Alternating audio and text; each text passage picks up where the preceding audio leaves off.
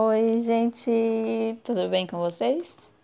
Meu nome é Lourdes e eu estou aqui para compartilhar mais uma de minhas histórias.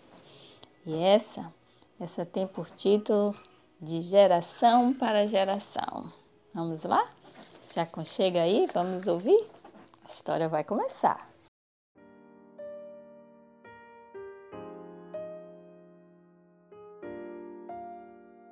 Sim, tudo começou com a vovó Teresa e um belo pé de coco que tinha no quintal. Ainda lembro como hoje, como eram gostosas as cocadas que a vovó fazia. Toda a vizinhança conhecia o belo sabor de suas cocadas de coco. Vovó Teresa tinha um jeitinho todo especial de fazer suas cocadas.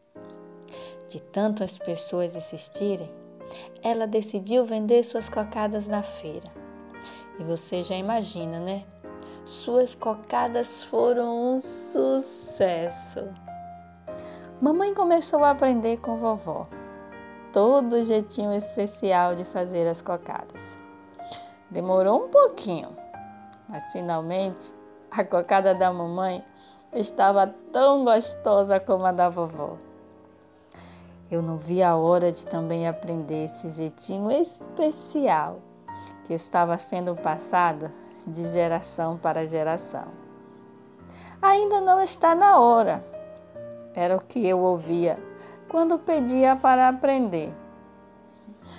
Prova aqui, vê se já está no ponto. Davam risada e eu saía da cozinha com a boca cheia de cocada. Enfim, Chegou o dia. Ouvi minha mãe chamar o meu nome. Rita, vamos fazer cocada. Os meus ouvidos não acreditaram no que estavam ouvindo. Mesmo assim, de um pulo só, eu já estava na cozinha. Finalmente, mamãe me ensinou todo o jeitinho especial que ela aprendeu com vovó Teresa.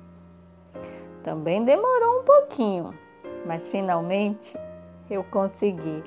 A minha cocada de coco hum, estava uma delícia. E com certeza vou ensinar para os meus filhos esse jeitinho todo especial da vovó Teresa de fazer essa cocada maravilhosa.